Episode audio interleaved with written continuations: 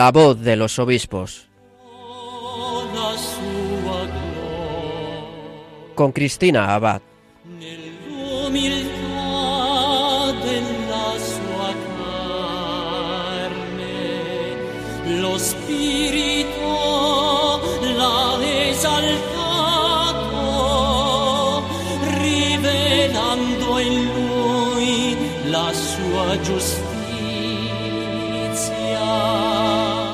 Buenas noches, querida familia de Radio María. Un cariñoso saludo de quien les habla, Cristina Abad. Bienvenidos a este nuevo programa de La Voz de los Obispos. Nos reunimos como cada 15 días aquí en la emisora de la Virgen para acercarnos un poco más a las vidas de nuestros obispos, para compartir la experiencia de su ministerio y, como no, para dar a conocer las noticias de sus diócesis. Bueno, y en este segundo domingo de Adviento estamos teniendo presente a un obispo muy especial, un obispo que desde el jueves está realizando nada más y nada menos que su trigésimo quinto viaje apostólico. Sí, me estoy refiriendo, como imaginan, al obispo de Roma, a nuestro Papa Francisco. Recordamos que el pasado 2 de diciembre el Santo Padre llegó a Chipre, donde estuvo hasta ayer. Desde allí viajó a Grecia, donde se encuentra en estos momentos. En tierras griegas estará hasta mañana, que ya regresa a Roma. Y como habrán podido escuchar en nuestros informativos, ayer el Papa llegaba a Atenas. Vamos a hacer un breve repaso de lo que ha sido su visita hasta el momento. En el aeropuerto internacional tuvo allí la ceremonia oficial de bienvenida. Luego ya tras la acogida en el Palacio Presidencial y la visita al presidente de la República en el despacho privado, mantuvo un encuentro con el primer ministro. Después lo hizo con las autoridades, la sociedad civil y también con el cuerpo diplomático. Ya por la tarde en Atenas hubo varios encuentros religiosos. Si alguno de ustedes pudo seguirlo, recordará que en primer lugar el Papa visitó al arzobispo de Atenas y de Grecia, a su beatitud Hieronymus II en el arzobispado ortodoxo de Grecia. A continuación se reunió con sus respectivos seguidores en el salón del trono del arzobispado, donde el Papa pronunció su discurso. Luego fue a la Catedral de San Dionisio de Atenas para encontrarse con los obispos, sacerdotes, religiosos, seminaristas, con los catequistas. La jornada concluyó en la Anunciatura Apostólica, donde en privado se reunió con miembros de la Compañía de Jesús. Y esta mañana el Papa ha volado desde Atenas a Mitilene, Lesbos. A su llegada ha acudido al centro de acogida e identificación, donde se ha reunido con los refugiados que están allí acogidos. Ya al regresar a Atenas, el Santo Padre ha presidido la celebración eucarística en la sala de conciertos Megaron y tras la Santa Misa el obispo de Roma ha ido a la Anunciatura, donde ha recibido la visita de cortesía del arzobispo de Atenas. Como decíamos, mañana será el último día en Grecia. Estará marcado por dos citas principales antes de la ceremonia de despedida. A primera hora de la mañana, el Papa Francisco recibirá la visita del presidente del Parlamento en la Anunciatura y seguidamente el Santo Padre irá al Colegio San Dionisio de las Hermanas Ursulinas de Marousi para mantener un encuentro con los jóvenes a los que va a dirigir su último discurso previsto para este viaje. A su término ya el pontífice se trasladará al Aeropuerto Internacional de Atenas para la ceremonia de despedida y ya desde allí partirá hacia Roma. Bueno, pues aunque no podemos nosotros viajar físicamente a Grecia en estos momentos y por otro lado, pues aún es pronto para relatar los frutos de esta visita que aún se está desarrollando en esta tierra, sí que esta noche vamos a unirnos especialmente a nuestros hermanos de este territorio. Vamos a conocer cómo se vive allí la fe, qué confesiones conviven, cómo se lleva a cabo la evangelización. Y es que precisamente el obispo y exarca apostólico de los católicos de rito bizantino en Grecia, Monseñor Manuel Nin, es un obispo español. Concretamente es de Vendrell, de Tarragona. Lógicamente, con la agenda que conlleva para un obispo una visita del Papa, pues esta habría sido una noche en la que muy difícilmente nos podría haber acompañado en directo Monseñor Nim. Pero no obstante, hemos contactado con él y si Dios quiere, próximamente lo tendremos nuevamente en nuestras ondas para hablarnos de esta visita del Santo Padre. Pero bueno, quizá a nuestros oyentes más veteranos les suene que hace unos años, en 2018, tuvimos la ocasión de tenerle con nosotros aquí en este programa de la voz de los obispos. En aquella ocasión él nos habló de lo que significa ser obispo y exarca apostólico de los católicos de rito bizantino en Grecia. Nos acercó a la realidad eclesial de esta nación. Bueno, pues esta noche les invito a escuchar nuevamente su testimonio. Por un lado, para poder unirnos a esta visita del Papa en Grecia, conociendo mejor el contexto eclesial que allí se vive, y por otro, pues también para conocer a este obispo español al que la Santa Sede ha encomendado la misión de ser el exarca apostólico de los católicos de rito bizantino en Grecia, Monseñor Manuel Nim. Por otro lado, en nuestra sección de Episcoflases les informaremos de las últimas noticias y novedades de nuestros obispos. Y finalmente concluiremos nuestro programa, como siempre, desde el corazón de María. Le vamos a pedir a la Virgen que se quede con nosotros y recogiéndonos en oración con esta melodía oriental dedicada a su pureza, a la pureza de María, comenzamos La voz de los obispos.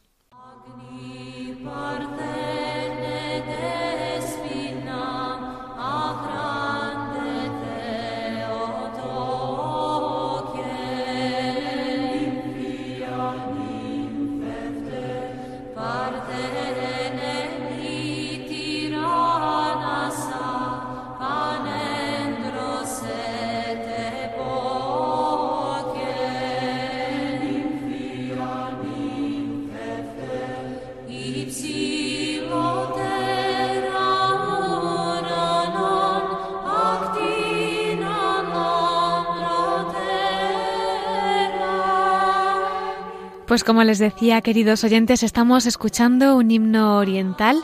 Se llama Agni Parcene, está compuesto a principios del siglo XX y nos habla precisamente de la Virgen María, exalta su pureza. Tiene algunos versos como Virgen Madre, alégrate, Señora o purísima doncella nuestra reina, o Madre del Altísimo, fragante azucena, más amplia que las nubes, más brillante que los astros, esplendorosa más que el sol, más alta que los cielos. Los celestiales ángeles admiran tu pureza. Del mundo reina eres tú, María, siempre virgen.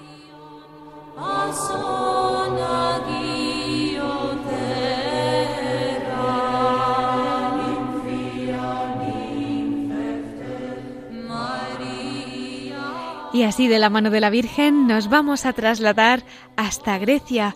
Allí tendremos con nosotros a Monseñor Manuel Nin, exarca apostólico de los católicos de rito bizantino en este país, pero antes vamos a acercarle un poquito a su persona para que le conozcan un poco mejor. Él nace el 20 de agosto de 1956 en la localidad tarraconense del Vendrell Hizo el noviciado en el monasterio benedictino de Montserrat. Su profesión monástica fue en 1980 y fue ordenado presbítero el 18 de abril de 1998. El 14 de noviembre de 1999 fue archimandrita de la diócesis de Aco, Haifa, Nazaret y toda la Galilea por el arzobispo melquita de esta eparquía, de la diócesis de Rito Oriental, Boutros Moayem. En Roma se graduó en teología con especialización en patrología y, entre otros cargos, ha desempeñado el de consultor de la Oficina de las Celebraciones Litúrgicas del Sumo Pontífice Además es miembro de la Comisión Litúrgica de la Congregación para las Iglesias Orientales.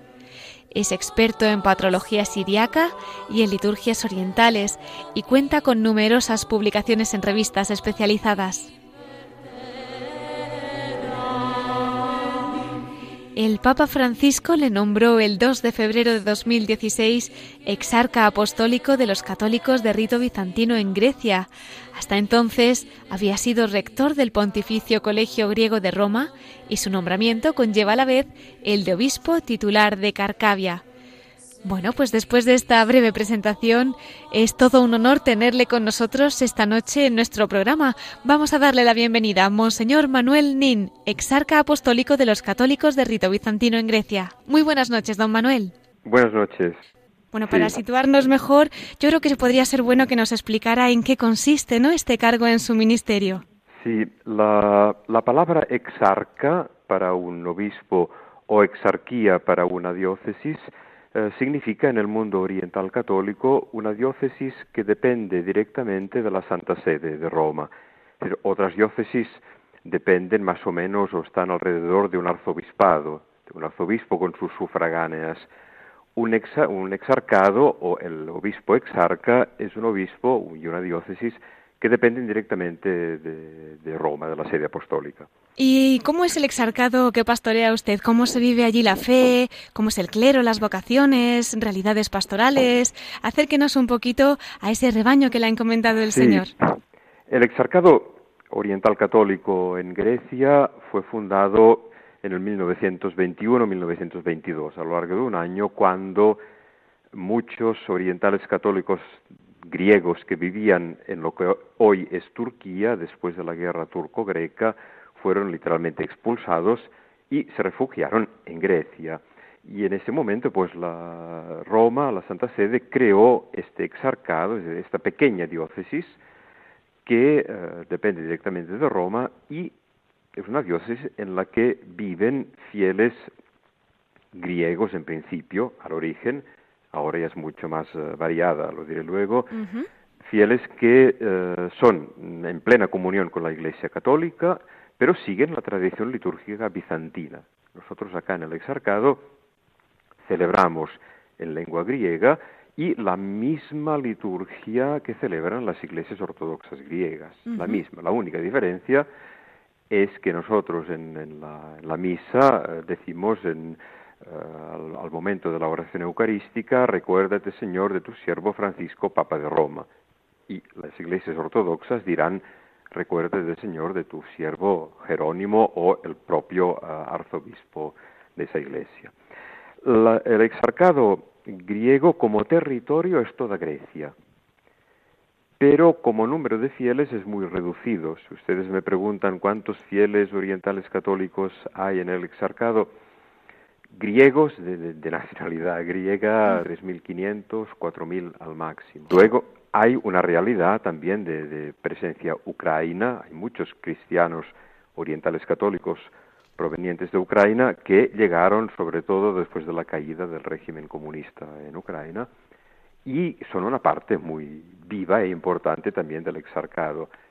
Y tenemos también una parte en el exarcado de orientales católicos provenientes de Irak y Siria a causa de la guerra han tenido que huir y los que han llegado a, Grecia, digamos, tienen como punto de referencia nuestro exarcado.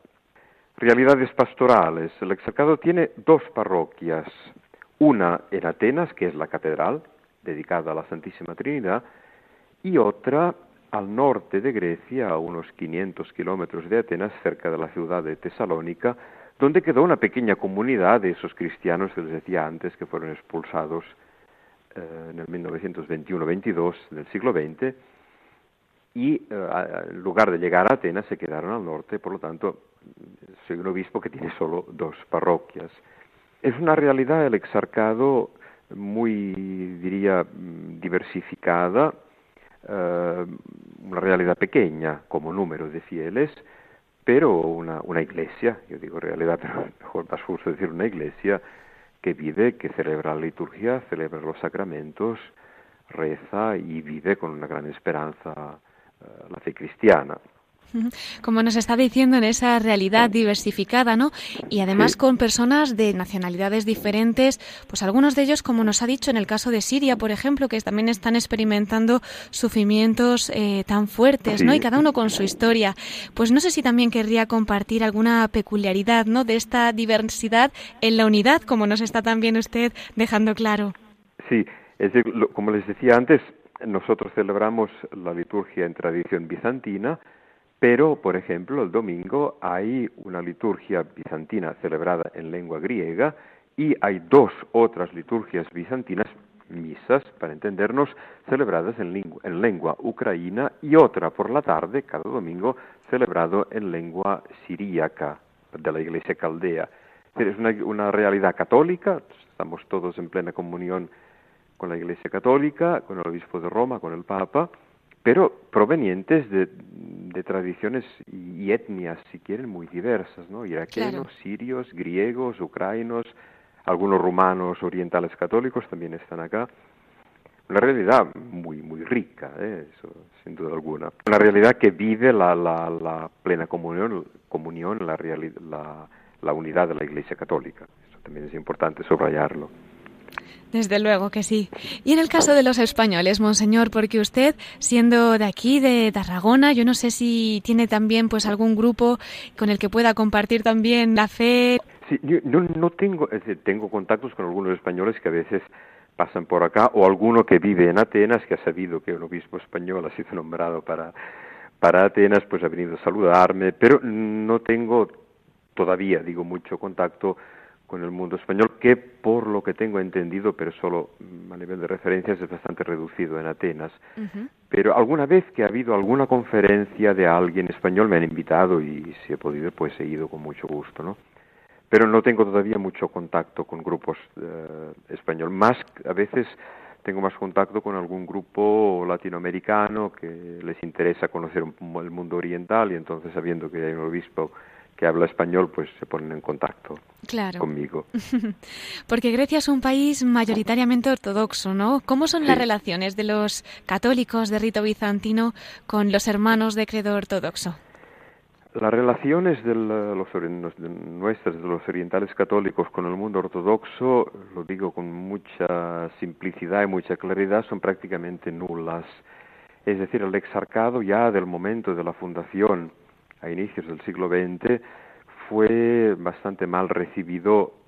Grecia es una, realidad mayoritariamente ortodoxa y entonces la Iglesia ortodoxa, si eh, hacemos caso a, a mm, digamos, eh, cantidad, normalmente se dice los ortodoxos en Grecia son el 98% y los católicos de rito romano y de rito oriental somos 1, algo.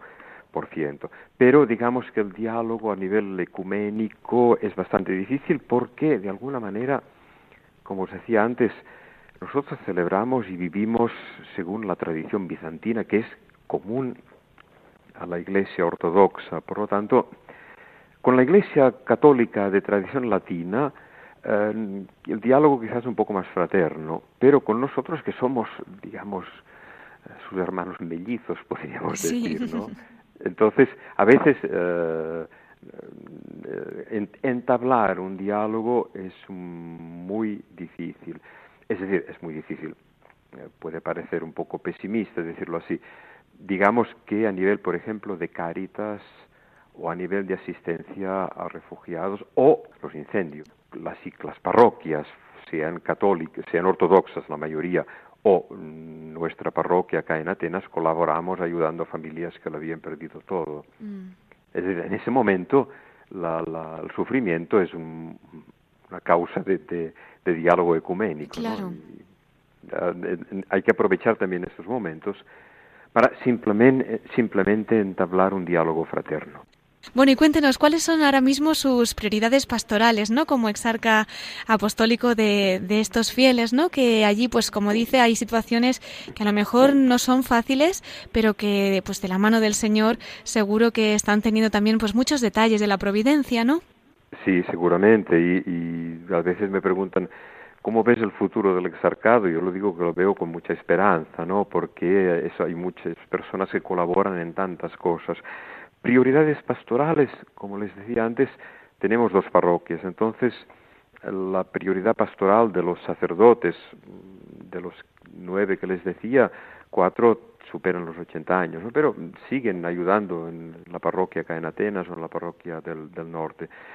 Prioridades pastorales, en primer, momento, en primer nivel, hacer una catequesis a los pocos, poquísimos niños y niñas que hay o jóvenes que hay, porque otra, otra realidad que, eh, con la que te encuentras llegando a, Grecia es que eh, nuestros fieles, la mayoría, han hecho matrimonios mixtos, es decir, casarse con un o una ortodoxo, y en ese caso los hijos son bautizados ortodoxos al 100%. Ah, sí. Sí, por lo tanto, de alguna manera, pongan comillas en mi palabra, perdemos fieles en cuanto... Eh, pero bueno, mm, cada domingo, después de la, de la misa que preside el obispo, si está en, Grecia, eh, hay una hora y media, dos horas de catequesis para ocho, diez niños y niñas eh, en la edad de, catequesis. Eso es, importante. Sí, y es importante, ah, lo hacemos a partir de hace un año y medio. No digo ahora para decir cuando he llegado yo he hecho esto, no, pero simplemente aprovechando el cambio de obispo, pues están intentando hacer o recuperar eh, esa realidad de catequesis, preparación para eh, los sacramentos. tengan en cuenta que en nuestra tradición la tradición bizantina, eh, no hay primera comunión porque el bautismo se hace bautismo, confirmación y Eucaristía en el mismo momento. Por lo tanto, la realidad occidental de primera comunión, por lo tanto, catequesis para la primera comunión, en Oriente no existe. Entonces, lo que hacemos es hacer una catequesis para niños y niñas, aunque no haya primera comunión, pero eh, subrayamos una catequesis que les prepare para la primera confesión, es decir, la primera vez que un niño o una niña, preparada por el párroco, se acerca al sacramento de la reconciliación. La primera comunión la recibe en el día del bautismo. Es decir, intentamos eso, reavivar la realidad catequética eh, entre los pocos eh, niños y jóvenes que, que tenemos. Les decía antes lo de los matrimonios mixtos. Sí. Es verdad también que algunos matrimonios que eh, han bautizado los hijos en la Iglesia Ortodoxa, pero si uno de los dos es oriental católico, vuelven poco a poco. No forzamos ningún regreso, no hacemos proselitismo, pero también bienvenidos los que de alguna manera de nuevo se acercan a, la Iglesia, que es la Iglesia o de, del padre o de la madre de los niños eh, en cuestión, ¿no? Por supuesto. es, importante. Otra realidad que quisiera también a nivel pastoral el, exarcado tiene desde los años 30 del siglo XX, por lo tanto casi desde la fundación, tiene un, digamos, hospital, la palabra no sé si es justa, para enfermos mentales, enfermos autistas y enfermos con síndrome de Down. Mm. Tenemos casi 100, eh, eh, sí, digamos, eh, discapacitados, unos 70 autistas y unos 30 más o menos con síndrome de Down, que es una, realidad muy importante para nosotros y es una labor importante que, digamos, incluso el Estado, que es, digamos, un Estado oficialmente confesional en la Iglesia Ortodoxa, pues presenta nuestra fundación para los enfermos eh, o para los discapacitados como una realidad casi modelo en Grecia, con dificultades porque la situación económica en Grecia es muy difícil, por lo tanto llevar adelante una realidad así no es fácil, pero es una, digamos, de, yo lo digo a veces, de las perlas del exarcado. Desde luego. Ese trabajo que, que hacen, la hace, eh, ese trabajo lo llevan a cabo una pequeñísima comunidad de, de monjas fundadas en el exarcado, con laicos, médicos que trabajan y comparten eh, esta, esta misión. Pues vaya tarea más impresionante y bueno, pues eh, como dice, yo creo que es una perla, desde luego que sí, en la que brilla la maternidad de la Iglesia, ¿no? Sí, sí. la verdad que escuchándole ahora mismo, yo no sé si alguna vez usted llegó a imaginar, ¿no? Que la providencia le habría destinado una misión como la que ha abrazado en este ministerio episcopal. No, nunca, porque yo entré en el monasterio de Montserrat en el 1975, yo tenía 19 años y eh, llamado por el Señor para, para ser monje y nunca me imaginé que pasaría de mi vida monástica 30 años en Roma y luego que acabaría como obispo y en Grecia, absolutamente. Pero bueno, lo, he recibido como una, una, llamada del Señor, es algo que yo no he buscado y por lo tanto eso me da una gran paz, ¿no? Porque es un, sí, un ministerio al que he sido llamado y, y cuando la Iglesia llama, pues entonces es la, voz del Señor que se manifiesta a través de, a través de, la maternidad de la Iglesia también, ¿no? Qué, qué, bonito escuchar esas palabras, don Manuel. ¿Y cuándo sintió por primera vez que el Señor le invitaba a seguirle, no? Con esos 19 años usted entra en la abadía benedictina, pero ¿cuándo siente esa primera llamada? Sí, yo diría que fue... Mm, yo nací en un pueblo que se llama Vendrell, cerca de Tarragona, y desde... durante mi adolescencia colaboraba en la parroquia con los uh, scouts y vivía la vida parroquial normal.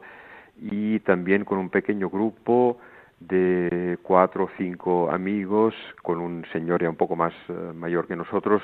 Eh, tuvimos el permiso del arzobispo de Tarragona para llevar la comunión a los enfermos, porque en ese momento, eran los años 70, había solo un sacerdote en Vendrell, en mi pueblo, y los domingos íbamos por cinco, seis, siete casas, lo que nos permitía, digamos, la mañana del domingo, a llevar la comunión a los enfermos. Es decir, la vida parroquial me, me hizo una, una, una, catequesis, digamos, para mi vida cristiana, ¿no?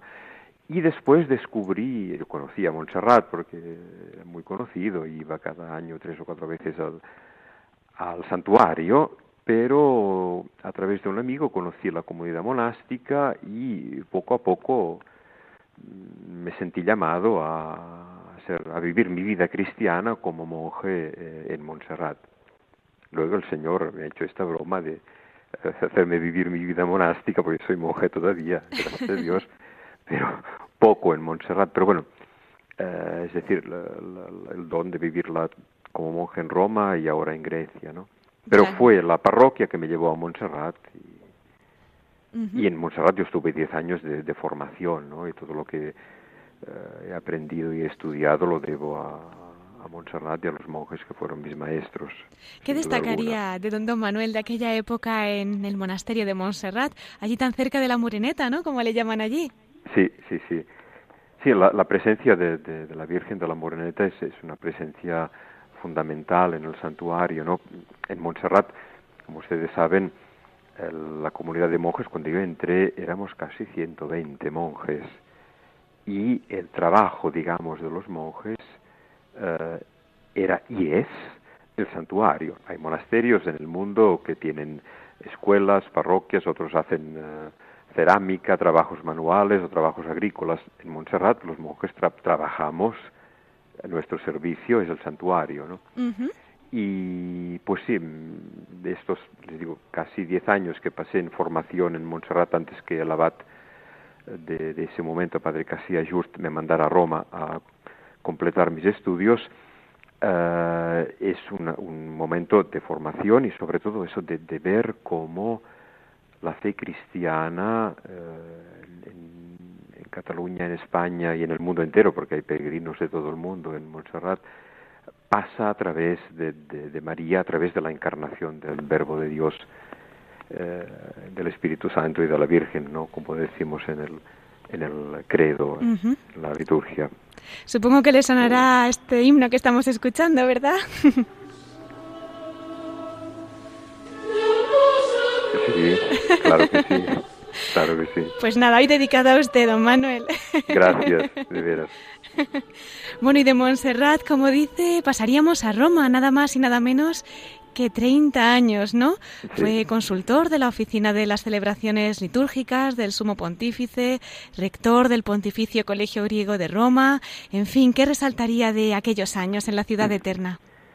Sí, han sido años han sido años muy muy ricos para mí porque bueno los primeros fueron hice la tesis de licencia y luego doctorado en patrología en los padres de la iglesia y acabando eh, mi doctorado me pidieron que me quedara para dar clases en la universidad que tenemos los benedictinos que se llama San Anselmo. Después de San Anselmo mm, también daba y doy todavía alguna clase, lo que el tiempo me permite, en uh, San Anselmo, en la Universidad de la Santa Croce uh -huh. del Opus Dei. Y también otra realidad romana que para mí ha sido y es fundamental son los 20 años que yo viví en el Pontificio Colegio Griego, de los cuales 17 como rector.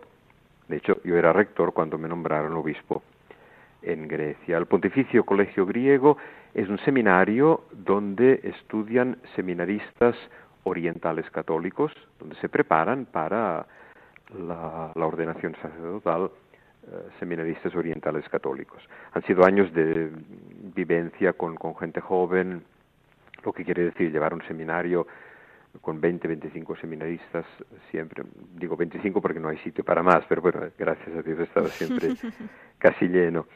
Y gente joven, gente de proveniencias muy diversas, ¿no? Porque el colegio griego teníamos seminaristas del sur de Italia, de Hungría, de Rumanía, de Grecia, del mundo árabe, de Siria, de Tierra Santa, y vivir con 25 jóvenes entre los 19, 20 hasta los 25, 26 o 27 años es algo, algo muy enriquecedor, ¿no? Han sido años muy, muy ricos para mí. Desde luego tuvo que ser una experiencia maravillosa, ¿no? y además, pues con, con, seminaristas de tantos lugares en los que se puede también pues ver la mano de Dios, ¿no? En, todos esos sitios. Qué maravilla. Y allí estaba cuando recibió ese nombramiento del Papa Francisco, un 2 de febrero, ¿no? Del 2016 y sería exarca apostólico de los católicos de rito bizantino en Grecia si usted daba su fiat como la Virgen. Cuéntenos cómo acogió esta noticia. Sí, el, 2 de febrero, la fiesta de la presentación de Jesús al templo, fue el día que salió el nombramiento oficial. Yo lo supe el 4 de enero y entonces me llamó eh, el cardenal eh, Leonardo Sandri, el prefecto de la Congregación para las Iglesias Orientales, y me dijo de parte del Papa este nombramiento. Yo le pedí si me daba un tiempo para eh, darle una respuesta, me dijo, deme la respuesta mañana, tiene 24 horas. Entonces lo, lo recé, lo hablé con dos personas que me conocen muy bien eh, y con personas de confianza, y el día 5 de enero fue cuando regresé a, al despacho del cardenal Sandri a decirle, puede decir al Papa que a pesar de mis límites, yo le dije cómo veía la situación, muy honestamente, pues estaba dispuesto a aceptar el nombramiento. Sí, ha sido, y es todavía para mí, después de dos años y medio del nombramiento, eh, como le decía, una llamada del Señor, una llamada eh, a la que nunca había pensado que, podría, podría darse, pero eso, mm, es una llamada del Señor, algo que yo no he buscado y por eso lo, con mucha confianza lo acepté en una situación, como habrá visto en lo que estamos hablando, no, no siempre fácil hmm. en tantos aspectos. Pero bueno, eh, la cruz es siempre el lugar de victoria para los cristianos, para el Señor y para los cristianos. Por lo tanto, eh, por eso dije que sí al Señor y eh, al Papa para, para el nombramiento. Es verdad, pues con esas preciosas palabras vamos a ir terminando esta primera parte de la entrevista y, bueno, pues qué bonito, ¿no? Saber es verdad que al pie de la cruz la batalla está ganada y que estamos esperando en esa victoria final. Cuente siempre, don Manuel, con nuestras oraciones de toda nuestra familia de Radio María. Le estaremos encomendando, bueno, este programa pues especialmente, además ya sabe que aquí tiene siempre su casa y los micrófonos abiertos cada vez que quiera compartir pues cualquier realidad o testimonio, ¿no? Desde allí de su diócesis. Si quiere dejarnos también un mensaje para nuestro equipo, para los voluntarios, para los oyentes de la radio y que podamos también nosotros pues continuar esta misión que la Virgen quiere llevar a tantos corazones. Sí, yo mm, os digo que, que, no, no, os canséis de, anunciar el Evangelio de Jesucristo y de dar a conocer también la voz de los obispos, la voz de aquellos que hacen eh, la vez de, Cristo, del buen pastor, en las iglesias eh, a la, que les han sido encomendadas, ¿no? Y, lo hacen eh, con un, espíritu, lo hacemos, ¿no? Con un espíritu de, servicio y de, donación eh, total. Es decir, yo quería deciros eso, ¿no? No, no, no os canséis de anunciar el Evangelio, lo hacéis con, con el programa vuestro, y sobre todo de dar también a conocer la voz de aquellos que hemos sido llamados a un lugar un poco especial en la vida de la Iglesia. Pues muchísimas gracias por su apoyo, don Manuel. Y no le voy a despedir porque quería invitarle a que nos acompañara también en la última sección que tenemos en nuestro programa, en la que escuchamos la voz de nuestros obispos desde el corazón de María. Así que vamos a dar paso a las noticias y volvemos enseguida con usted. Muy bien. Pues muchísimas gracias y hasta dentro de un poquito entonces. Monseñor Manuel Nin, exarca apostólico de los católicos de rito bizantino en Grecia. Hasta ahora. Hasta ahora, gracias.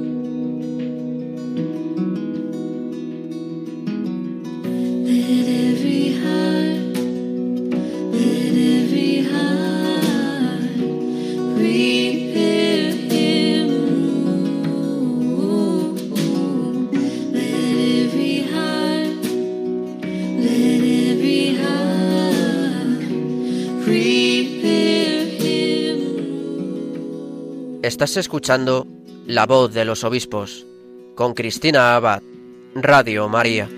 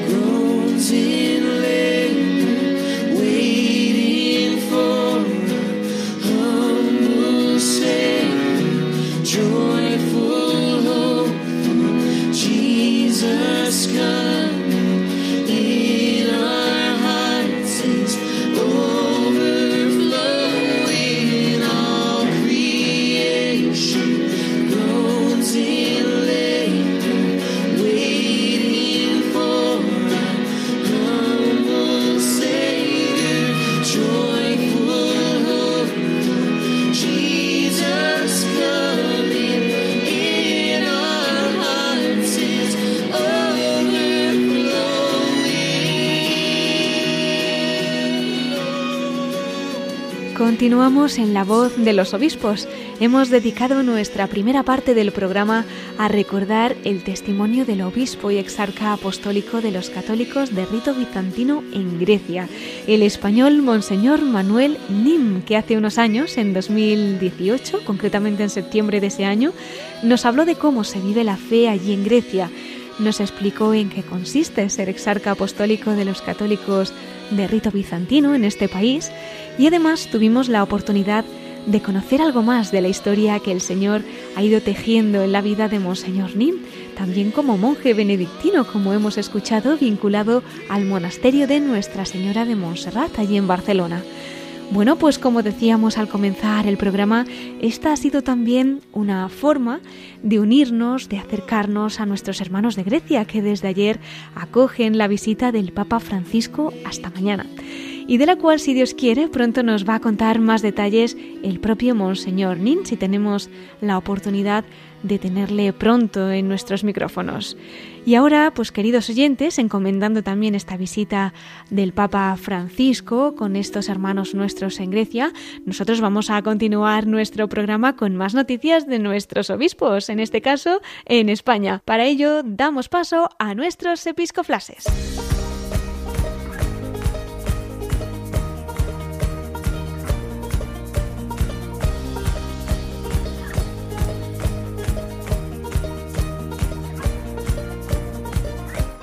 Brothers and sisters, fill these cups with life.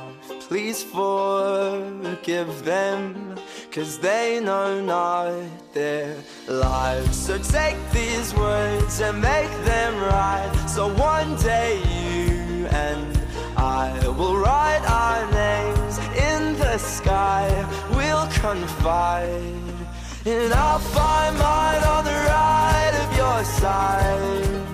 Y con esta sintonía entramos en nuestros episcoflases. Tenemos con nosotros a nuestro colaborador, Miquel Bordas. Muy buenas noches, Miquel. ¿Qué tal estás? Pues muy bien, gracias a Dios, Cristina. Muy contento de poder estar esta noche más, un domingo más con todos vosotros, con nuestros oyentes y volviendo a Grecia de la mano de Monseñor Nin y también pues con expectativa para la fiesta de este miércoles, la Inmaculada, ¿verdad? Desde luego que sí, la esperamos con muchísima ilusión. Creo que tienes algo preparado, de hecho, en este programa para la ocasión, pero todo a su tiempo. Cuéntanos, ¿con qué vamos a empezar, Miquel? Antes de nada, Cristina, vamos a felicitar al nuevo obispo de Ibiza, que ayer recibió la consagración episcopal y tomó posesión de la diócesis. Así es, Monseñor Vicente Rivas. Así es, antes era administrador diocesano de la misma y esta consagración se ha celebrado con una Santa Misa en la catedral y que retransmitimos desde Radio María. Por otro lado, la semana anterior, Monseñor Sebastián Chico tomó posesión como obispo de Jaén en una ceremonia que también retransmitimos desde esta casa. Pues a él, a Monseñor Chico, también le felicitamos desde aquí. Claro que sí. Bueno, y por otro lado, Miquel, ha habido nombramientos esta semana, ¿no? Así es. Por una parte, el pasado martes, el Papa Francisco aceptó la renuncia al gobierno pastoral de la diócesis de Almería, presentada por motivos de edad por Monseñor Adolfo González Montes, y le sucede, como ya habrá sabido, en el cargo Monseñor Antonio Gómez Cantero, que había sido hasta ahora obispo coadjutor de la misma sede. Y según el Código de Derecho Canónico, el obispo coadjutor pasa inmediatamente a ser obispo de la diócesis para la que fue nombrado cuando está iba a ser eh, vacante, como ha pasado en este caso, por jubilación de Monseñor González eh, Montes. Así, también, pues, por otro lado, se hizo público el nombramiento de Monseñor Salvador Cristau este viernes pasado como obispo de Tarrasa, en Cataluña, sede de la que hasta ahora era administrador diocesano y antes había sido obispo auxiliar. Así lo ha anunciado la Santa Sede y la Conferencia Episcopal Española, siempre el mediodía a las 12 de la mañana del día de este viernes. ¿no? Esta diócesis de Tarrasa estaba vacante desde que fue trasladado eh, su obispo titular, Monseñor José Ángel Saiz Meneses, a la archidiócesis de Sevilla ya hace unos meses. Eh, Monseñor Cristau eh, pues ha estado al frente de la sede de Tarrasa desde el pasado 15 de junio. Bueno, ¿y se sabe ya fecha de su toma de posesión? Pues sí, Cristina, la misma diócesis de Tarrasa ha comunicado que va a ser el 5 de febrero del año que viene, el 2022, a las 11 de la mañana en la Santa Iglesia Catedral Basílica del Santo Espíritu de la ciudad del Vallés, eh, ahí cerca de Barcelona, en Tarrasa. Bueno, pues con nuestra felicitación nos unimos también en la oración de cara a estos acontecimientos. Miquel, ¿qué más episcoflases nos traes?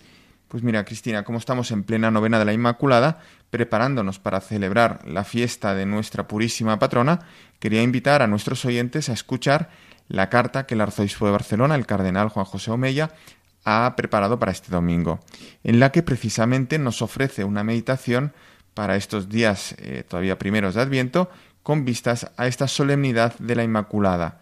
El cardenal Omeya ha titulado esta carta María, faro de afecto y ternura, y entre otras cosas nos dice que los valores que encarna Santa María son más vigentes y actuales que nunca.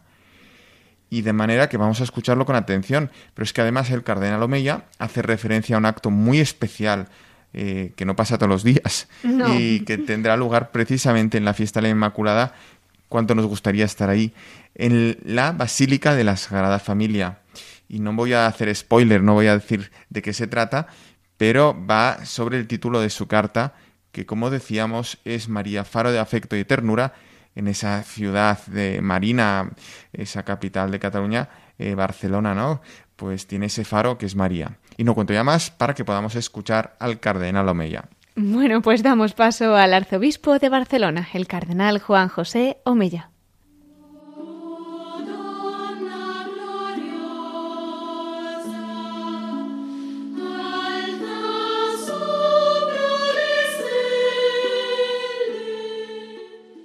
En pleno tiempo de Adviento, el próximo miércoles día 8 de diciembre, celebraremos la solemnidad de la Inmaculada Concepción. Mientras caminamos hacia la Navidad, en la proximidad de la fiesta de la Virgen María, quisiera hablaros de María, nuestra Madre y Madre de la Iglesia. Los valores que encarna Santa María son más vigentes y actuales que nunca. El Evangelio según San Lucas se refiere a ella como la llena de gracia. Desde el momento de su concepción, María se convirtió en una elegida por Dios. Gracias a la voluntad del Señor, María se convirtió en la más santa, la más bella y la más humilde y quedó preservada de pecado original, por lo que la Iglesia la reconoce y venera como la Inmaculada Concepción. El mismo día en que la Iglesia Universal celebrará esta solemnidad, en la Archidiócesis de Barcelona se vivirá un momento muy esperado por todos.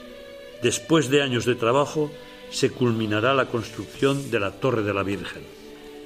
El arquitecto Antoni Gaudí imaginó el ábside del templo de la Sagrada Familia coronado por un cimborrio dedicado a la Virgen María, Turris Davídica, que además pretendía que acabara con una estrella. Esta torre dedicada a María de 138 metros de altura será la segunda más alta del conjunto de la basílica y estará coronada por la estrella de María, que será una luz en medio de la noche en la ciudad de Barcelona.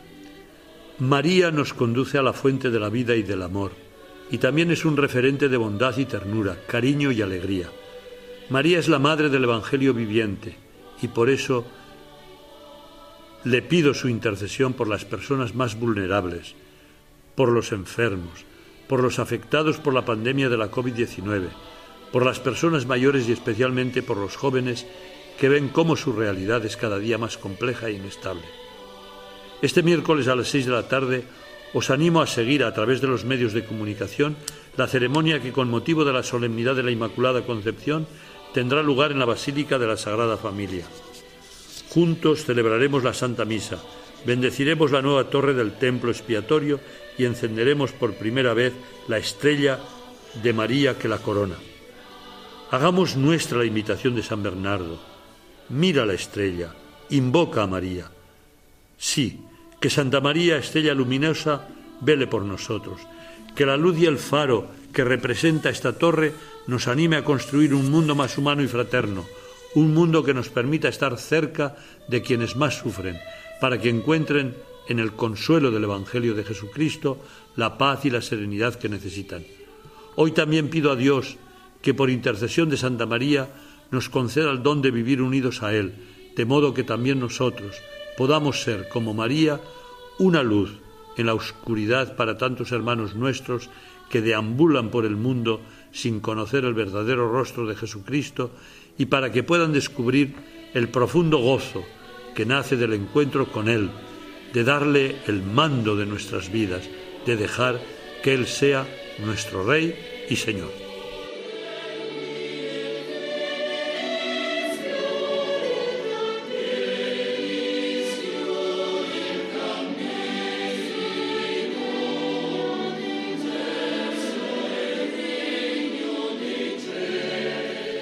Pues este es el mensaje que nos deja el arzobispo de Barcelona, el cardenal Juan José Omella, para este domingo. Nos ha exhortado de este modo a hacer nuestra la invitación de San Bernardo, ¿no? De mirar a la estrella, invocar a María. Exacto, Cristina. Y qué providencial además que esta estrella de la torre dedicada a la Virgen de la Basílica de la Sagrada Familia de Barcelona, la Turris Davídica, sea colocada precisamente inaugurada, ¿no? En la solemnidad de la Inmaculada Concepción de Nuestra Señora. Desde luego. Bueno, Miquel, pues la verdad es que el tiempo avanza rapidísimo y hoy no vamos a tener nuestra sección de la perla rescatada, pero sí que te invito a seguir escuchando la voz de nuestros obispos hablando precisamente de nuestra querida Virgen María. Como sabes, en la primera parte de nuestro programa, pues hemos escuchado, ¿no? Aquella entrevista que en 2018 nos concedió el obispo y exarca apostólico de los católicos de rito bizantino en Grecia, Monseñor Manuel Nin. Precisamente, además, como decíamos también en un día en el que el Papa Francisco está allí, en Grecia, y hemos podido pues así recordar, conocer mejor ese testimonio de Monseñor Nim, la situación de la Iglesia en este país, pero como bien sabes y como hemos recordado, Monseñor Nin además es monje. De la abadía de Montserrat. Eso es, benedictino. Yo creo que sería bonito, ¿no? Recordar también ese testimonio que nos dio en aquella ocasión sobre la devoción que tiene a la Madre de Dios. A la moraneta, claro que sí, somos todos oídos, Cristina. Pues damos paso a la voz de los obispos desde el corazón de María.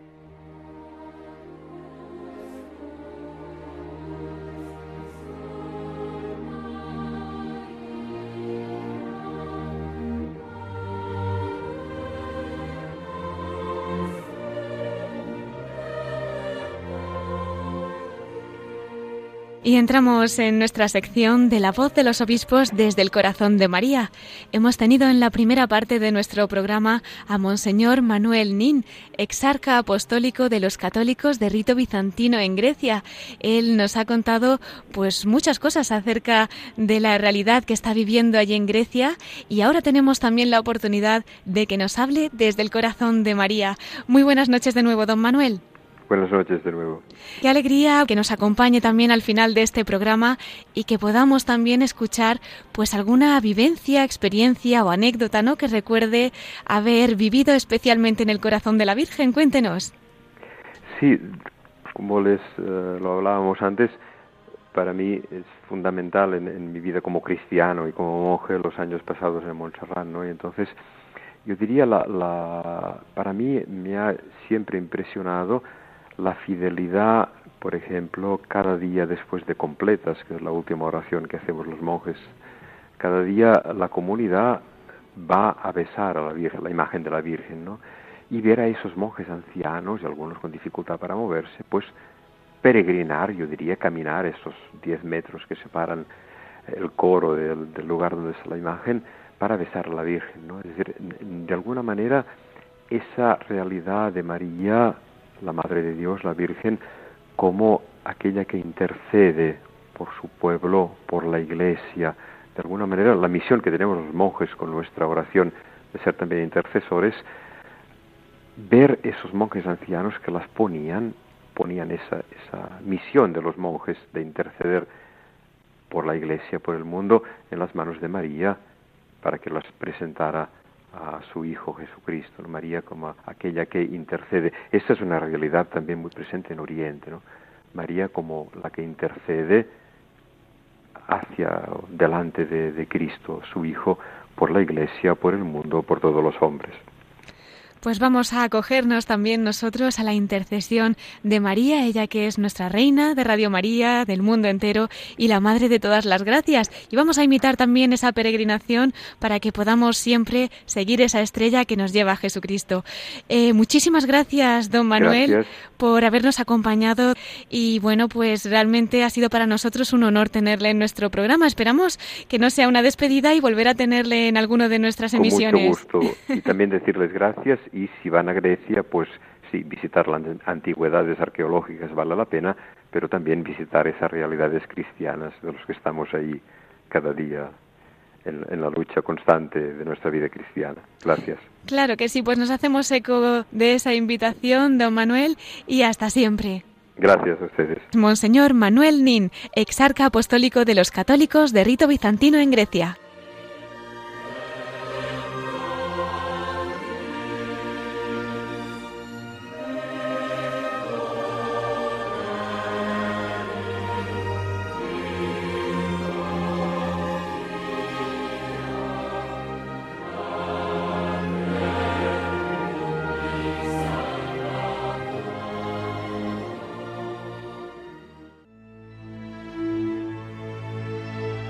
Pues queridos oyentes, hemos llegado ya al final de nuestro programa en el que, en ese contexto de la visita del Santo Padre a Grecia, nos hemos acercado a la iglesia de este país, de la mano del obispo y exarca apostólico de los católicos de rito bizantino en Grecia, el español Monseñor Manuel Nin.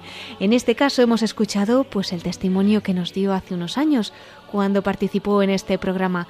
Pero, como en estos momentos está viviendo de primera mano la visita del Papa a esta nación, si Dios quiere le tendremos pronto con nosotros para que nos cuente los detalles de este encuentro con el Santo Padre. Bueno, antes de concluir, les recuerdo, como siempre, nuestro correo electrónico para todos aquellos que nos quieran escribir. Lo pueden hacer a la voz de los obispos arroba radiomaria.es. Si lo prefieren hacer por correo postal, también nos llegan sus cartas a Paseo de Lanceros número 2, planta primera 28024, Madrid Recordamos que pueden encontrar este y todos nuestros programas en el podcast de Radio María.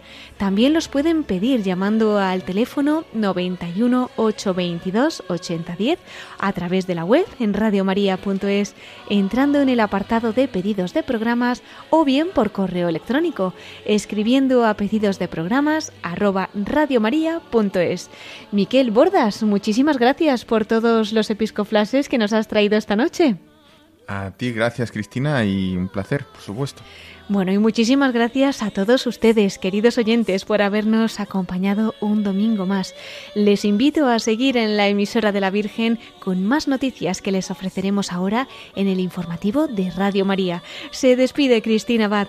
Hasta dentro de 15 días, si Dios quiere, a la misma hora, a las 9 de la noche, a las 8 en Canarias. Pues deseándoles un santo adviento con María, hasta dentro de dos semanas en la voz de los obispos.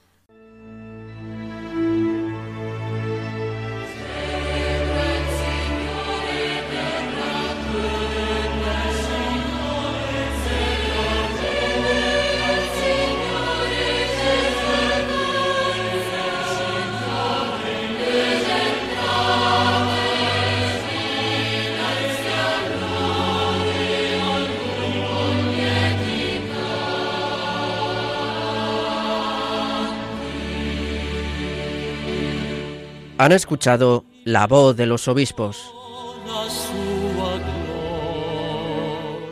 con Cristina Abad.